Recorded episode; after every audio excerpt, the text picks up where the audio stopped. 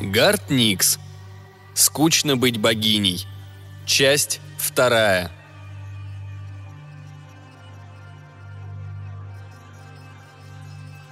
Да продолжаю, я продолжаю. Шторы мы подняли, богиня уселась напротив. В окно светило солнце, и расстояние до Дурлала сократилось еще на дюжину лик. Я приготовил чай. Черный, листовой, с побережья Каза, а не этот ваш зеленый из Джунку. Я принялся дальше расспрашивать Юдру Темную, если, конечно, именно эта сестра составляла мне компанию. Итак, вы не желаете больше быть богиней, но стремитесь навсегда стать смертной. Именно так, подтвердила Юдра, пожирая мой чай глазами с выражением голодным и даже каким-то волчьим.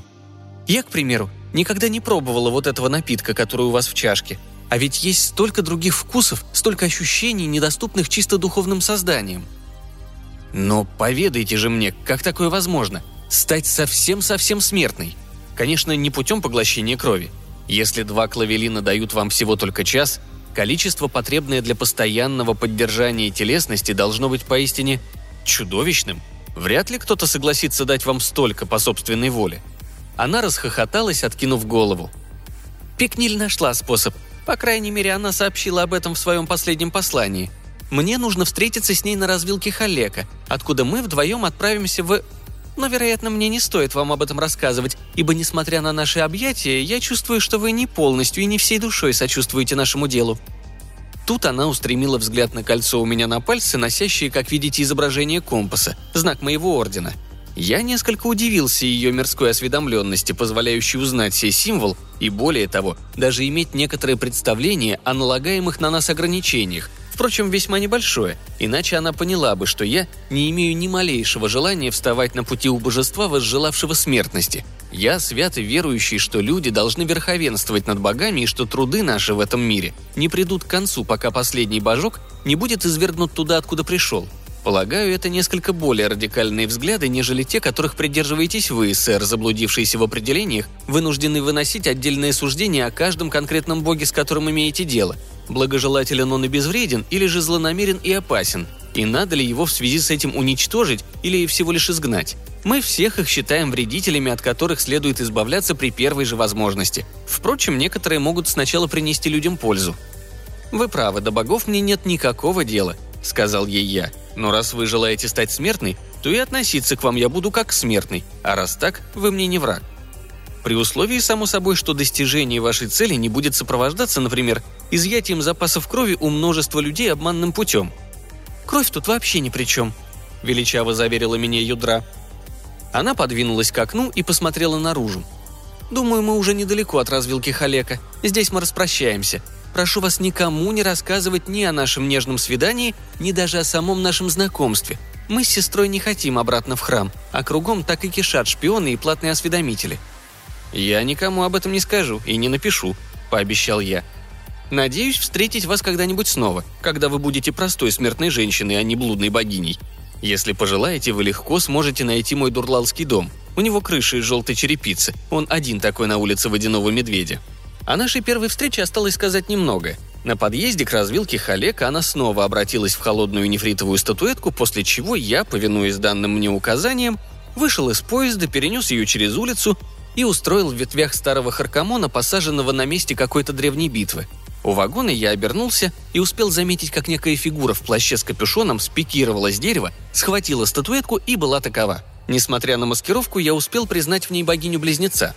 На этом я полагал все и закончится – Интересное знакомство, не менее интересное, хотя и слишком скоротечное свидание, и странная сказка, которой я обещал ни с кем не делиться. У меня была куча работы. Тексты ждали корректуры, сюжеты просились на бумагу. Вскоре я позабыл и пикниль юдру сияющую, и юдру пикниль темную. Только в полузабытых снах являлись они ко мне, обе сразу, и мы... Ах, такие сны очень сладостные, но как же трудно потом вспомнить подробности. Я вас умоляю, сэр, это уже как-то слишком. Едем дальше. Да, мне довелось еще раз встретиться с богиней. Уверен, вам об этом известно, или вы бы сейчас здесь не сидели. Между прочим, вы отнимаете у меня время, которое я выделил специально на разоблачение последних благоглупостей гильдии пародистов. Думаю, я видел нашу героиню несколько дней назад. Чего? К вашему сведению, не так-то просто сохранять точность, когда работаешь день и ночь напролет. Хорошо, хорошо, это случилось прошлой ночью, но поскольку и нынешнее уже движется к утру, пара дней вполне корректное определение. Я работал тут у себя в кабинете, сидя в этом самом кресле. В дверь тихонечко постучали, хотя никаких посетителей я не ждал. Мой гоблин давно уже отправился баиньки, так что в любом случае не пошел бы открывать. У меня есть довольно внушительное число недругов, так что я взял пистолет, тот самый, что вы конфисковали, сэр-рыцарь и мне совершенно невдомек по какой причине. Вы бы еще нож для бумаг отобрали. А что, он с виду похож на кинжал. Уверяю вас, для этой грубой бумаги, на которой я делаю записи, сосед-печатник продает мне по дешевке обрезки и остатки, нужно острое орудие. Тупой нож ее рвет и мнет, так что пользы в нем никакой. «Входите!» – крикнул я весьма твердым голосом, держа палец на спусковом крючке. Пульс у меня стал лишь чуть-чуть быстрее обычного – Дверь медленно отворилась, и внутрь проникла согбенная фигура, по всей видимости, древняя старуха, так закутанная в шарфы и шали, что лица было совсем не видать. Потом она подковыляла поближе, выпрямилась, и свет лампы, наконец, выхватил из мрака ее черты. Старое и морщинистое лицо старше моего раза в два, а то и больше. И почему-то странно знакомое. Глаза ее сверкали молодым огнем, и, черт побери, я ее узнал. То была Пикниль Юдра собственной персоной, ну или ее сестра – больше не сияющая, совсем не молодая, скорее уж дряхлая, и со всей очевидностью смертная. «Вижу, ты меня узнал», – прокаркала она. В голосе еще сохранилось что-то от прежнего ее блистательного «я», но внешность откровенно меня поразила. Ведь всего какой-то год назад мы встретились в поезде. «Юдра пикнель темная», Тихо промолвил я, но внутри уже плескалось предвкушение, ибо меня явно ожидал рассказ, какой мало кому доведется услышать. Сюжет, который я смогу потом пересказать и назвать своим. «О да, некогда я была ядрой пикнель темной», — сказала старуха и кряхтя уселась там, где сейчас сидите вы, господин мой кукол, и положила сумму, потрепанную сумму из вареной кожи, туда, где сидите вы, сэр-рыцарь. «Некогда ты выражал желание увидеть меня снова, и вот я пришла», Речи ее меня малость встревожили. В них как-то само собой напрашивалось продолжение. Навеки поселиться. Но с этим можно было разобраться и попозже. Самым важным сейчас был рассказ. Вот что я никак не хотел упустить. «Расскажите скорее, что с вами случилось? Как вышло, что вы стали такой?» – взмолился я. «Что с вашей сестрой? Куда лежал ваш путь после нашего расставания?» «После Халековой развилки», – начала старуха, глядя мимо меня – Древние ее глаза видели то, чего здесь не было, во всяком случае что-то недоступное моим. Куда наш путь только не лежал. Это был план сестры. Она долго его обдумывала, и она же отыскала способ решить нашу проблему. Нет, это была не кровь. Она ничем бы нам не помогла, разве что ненадолго. О, если бы мы могли пить кровь, взятую силой, это был бы совсем другой разговор. Мы честно пытались, когда еще были совсем молоды. Увы, это не работает. И почему оно не работает, нам так и не удалось выяснить. Таковы ограничения нашей природы, с которыми мы пришли в этот мир. Мы искали другие пути, черпая мудрость у колдунов и жрецов, у мудрецов и магов. Никто не сумел нам помочь, но в конце концов прошло лет десять, если не больше. Именно Пикниль нашла решение, когда была мною и скиталась за пределами города в поисках способа избавиться от нашей божественности – Далеко, на северо-западе, есть одно место за Кереманом и усталыми холмами. Дальше даже форт Ларгина и Рагримской цитадели в горах за долиной Харгру, у подножия пиков, где обитает умолившийся народ. Оно зовется Веркиль-на-Веркиль. Это разрушенный город, где лишь немногие смертные влачат самую примитивную жизнь. Пикниль обнаружила один древний текст, в котором говорилось о Веркиль-на-Веркиль, о городе, каким он был до разрушения, о правившем там короле и его короне – Именно корона нас и заинтересовала, ибо в тексте говорилось об одном ее исключительном свойстве. Она могла сделать человека богом или... Она улыбнулась. Зубы ее больше не белели и не сверкали. Они были серые и обломанные по краям. Или бога человеком. Путь Веркиль на Веркиль был долгим и трудным, ведь с каждой лигой, отделявшей нас от Шревета, куда мы прибыли из иного мира и где сосредоточена наша сила – мы становились все слабее. К тому времени, как мы миновали Рагримскую цитадель и начали подниматься в горы, я уже не могла принимать нефритовое обличье. А для того, чтобы вызвать хоть немного света, требовались нашей сестрой объединенные усилия. Еще того хуже, мы обе неуклонно таяли, увидали и уже сомневались, что сумеем достичь Веркиль на Веркиля. Это могло оказаться попросту слишком далеко. И все же мы решили продолжать наш путь. Мы не знали, что случится, если мы слишком растянемся в пространстве, удаляясь от города. То ли наше существование вообще прекратится, то ли энергетические каналы, ведущие назад в храм, сократятся, притянут нас обратно, и мы снова окажемся там, запертые в шревете, будто в тюрьме. К тому моменту уничтожение нас уже не пугало, а если бы мы оказались снова в храме, то просто-напросто снова пустились бы в путь. В общем, мы шли дальше – конце концов мы достигли Веркиль на Веркиле, пусть и в виде нарисованных тонким карандашом карикатур, больше похожие на мимолетные тени в зеркале что в некотором роде было совсем неплохо, так как местное население сохраняло верность старым идеалам и хорошо охраняло руины. Некоторые стражи обладали оружием, способным прикончить и таких, как мы.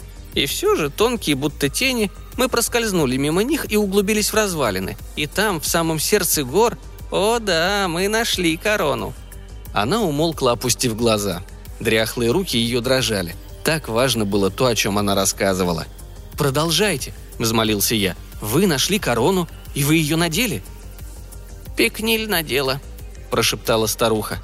В тот самый миг, когда она вознесла обруч над головой, я ощутила, что судьба обратила на нас свой взор, и вспышка давно позабытого воспоминания сверкнула передо мной. Я закричала, чтобы она не спешила, но сестра не стала ждать. «И корона сделала ее смертной?» – спросил я. «О да, она сделала ее смертной и обрушила на нее весь груз наших лет», – сказала женщина, которая недавно была богиней. Я увидела, как она обратилась в плоть и улыбнулась, сияя торжеством. А потом улыбка ее исказилась, и страх затопил очи, когда эта плоть со вздохом осела на костях. Место улыбки занял смертный оскал – и сестра распалась прямо у меня на глазах, превратившись сначала в гниющее мясо, а затем в голые бесплотные кости. Тут я почувствовала, как магия изошла из короны, и я тоже стала смертной, и моя призрачная форма облеклась физической материей. Я вспомнила, что давным-давно, когда мы только провалились в этот мир, мы были едины, были одним существом по имени Пикнильюдра – Лишь спустя века мы разделились, потому что жрецы стали придумывать истории о нас, и слово стало плотью, а мы – близнецами дня и ночи. И вот все тысячи лет, проведенные нами на этой земле, принялись изливаться в меня из проклятой короны. Я кинулась вперед и сшибла венец с черепа, который... Она ненадолго умолкла. Так я спасла себе несколько жалких лет жизни. Но, увы, слишком поздно, ибо я стала тем, что ты видишь перед собой теперь. Смертная, но старая, слишком дряхлая для тех простых радостей, которых надеялась вкусить. Слишком древняя даже для того, чтобы стражи короны посчитали меня опасной. Да, они пропустили меня и не тронули, сочтя выжившие из ума старух и попрошайка их собственного рода и племени. Много трудных шагов, много тяжких дорог привели меня в Дурлал. Тут я и вспомнила одного писаку, к которому когда-то имела склонность. И вот она я. И здесь хочу отдохнуть, прежде чем отправиться в Шревет, где мне и место. Таков конец этой истории. Я накормил ее ужином, уложил, подарил плащ. На утро я насыпал ей в кошелек денег, достаточно на проезд в пятом вагоне по регулярной безостановочной до Артауна, а там уже и до Шеревета рукой подать. Вот и весь мой рассказ. Думаю, вы легко ее догоните, если сядете на следующий поезд. Она явно не могла далеко уйти от Артауна. А я полагаю, вы действительно хотите ее догнать и убрать, если книги не врут. Даже если она уже не бродячая богиня, а простая смертная старуха, это все равно ваш бизнес, так как, по всей вероятности, бизнес этот в том и состоит, чтобы избавляться от таких бездомных и не отвечающих общим стандартам башков? Другие дела? Это какие такие другие дела у нас с вами могут быть? Я вам все рассказал. Юдра была здесь, она ушла, а она больше не богиня. Я человек занятой, мне еще писать и писать. Да вы на стол мой посмотрите. Сумка? Ее сумка. Ну да, я упоминал сумку старую из вареной кожи с бронзовыми застежками. Понятия не имею где. А вот эти нарукавники вы зачем надеваете? И что там на них написано? Я этого языка не понимаю. Мне он не нравится. Так что, хоть вы и гости в моем доме, я, пожалуй, откланяюсь сам, да побыстрее. Ай! Это вообще-то больно и совершенно излишне. «Хорошо, я буду сидеть спокойно, хотя мне ваше бормотание сильно не по вкусу. Оно, знаете ли, отдает жречеством, а я чисто из принципа против всяких там жрецов и богов.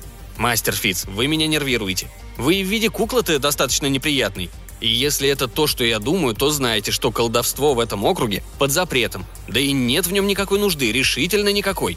Что это вы делаете, сэр-рыцарь? Это чрезвычайно древний сундук и очень драгоценный в придачу. Я там храню редкие манускрипты.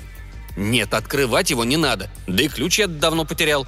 Хотя, если хорошенько подумать, ключ может оказаться у меня в кармане другого плаща, который я давеча забыл в клубе свидетелей Зари после пирушки. Ну вы его знаете, клуб этот. Туда ходят те, кто трудится по ночам, печатники и тому подобная публика. Я только сбегаю туда, принесу плащ и ключ вместе с ним. Да вашу же мамашу. Не надо было этого делать, достаточно просто попросить, я бы сам сел. Тогда не будет вам никакого ключа, и ваш интерес к старым пергаментам и моим черновикам так и останется неудовлетворенным. Мне очень жаль. Зачем мне закрывать глаза? Я не... А, понятно. То есть понятно, что вижу я теперь с трудом. Изумительно яркая была вспышка, господин Кукол. Что да, туда. Как я уже говорил, это очень древний сундук. Вернее, был очень древний сундук, и расплавленный замок сильно снижает его историческую ценность. Боюсь, мне придется потребовать компенсацию в размере, скажем, 10, нет, 12 гольдеров этого города. И ни в коем случае не этих ваших фальшивых монеток. И я запрещаю вам рыться в моих бумагах. Ну да, я накрыл их сверху старым плащом, чтобы защитить от сырости. И что тут такого? Запах, надо думать, идет от пергамента, на котором выросла ядовитая плесень, или от неправильно выскобленной телячьей кожи. Я вообще-то на разных материалах пишу. Я как раз сейчас работаю над очень важным текстом. И представьте себе, нуждаюсь в покое и одиночестве, так что прошу вас. Труп? Где труп? Труп какой-то старухи? Понятия не имею, как он мог туда попасть. Вероятно, это какой-то сложный розыгрыш с вашей стороны. Да? Постановочная шутка, так сказать. Я стражу позову.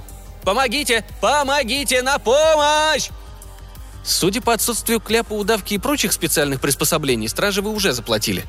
Подобная предусмотрительность свидетельствует о том, что передо мной люди – хорошо, человек и кукла, не чужды материальной выгоде. А ведь у меня есть недурной капиталец, и я охотно заплачу вам уместную сумму, чтобы все это происшествие осталось строго между мной и вами. Скажем, 20 гольдеров. Нет? 50? 100 гольдеров. Это все, что у меня есть. Возьмите и оставьте меня в покое. Сумка у нее под ногами. Какая сумка? Ах, это. С бронзовыми застежками, как видите, категорически нетронутыми мною. Да не убивал я ее, она сама умерла во сне, она старая. Ну, я и сунул ее в сундук. Пусть полежит немного, а то мало ли что, неприятностей не оберешься. И сумку тоже. Глядите, корон все еще там. И спрятал ее, чтобы уберечь других от соблазна. Что? Конечно, я не надевал ее. Да как вы смеете предполагать такое? Я ношу циркуль и наугольник. Люди превыше богов. Вот мое кредо. Истинному человеку такая корона ни к чему. Забирайте ее и катитесь. Я не стану подавать на вас жалобу. Это против моих принципов, но я не буду мешать другому стать богом. И вам уж в любом случае помешать не могу. Вы не желаете становиться богом, стар-рыцарь? А вы, мистер Кукол? Что вы там вытворяете со своей колдовской иглой? Да-да, на этот раз я закрою глаза. Но эта корона обладает огромной художественной ценностью. О, я бы ни за что не поверил, если бы не увидел все своими глазами. Испортить такую прекрасную вещь, пусть даже запятнанную злым волшебством. Но, полагаю, ваши дела здесь на всем завершаются. Позвольте проводить вас до двери, и поверьте, больше мы не увидимся. Еще одна игла, мистер Кукол. Зачем вам еще одна игла, скажите на милость? Корона уничтожена, древняя богиня мертва. Все уже хорошо в этом лучшем из миров, или, по крайней мере, будет, когда меня оставят в покое. Как? Да говорю же вам, я ни за что не стал бы надевать эту корону. Какие еще признаки? Я вас не понимаю. Энергетические усики? Незаконное вторжение сущностей? Тарабарщина какая-то. По мне так полный бред – я чрезвычайно расстроен. Мне нужно выпить. Давайте я принесу бутылочку, и мы разопьем ее на пасашок по случаю вашего отъезда. Ай, вот это было действительно больно и совершенно абсолютно не нужно. Мы же здесь все друзья, правда? Да, признаю, я человек странный. Я собираю всякие странности, древнюю бижутерию и все такое. Возможно, я чуть-чуть прикоснулся короной себе к колбу, но ничего не случилось, ничего особенного. Да и откуда вы вообще знаете? Говорю вам, никакой я не бог, я просто человек, совершенно безобидный. Я всего лишь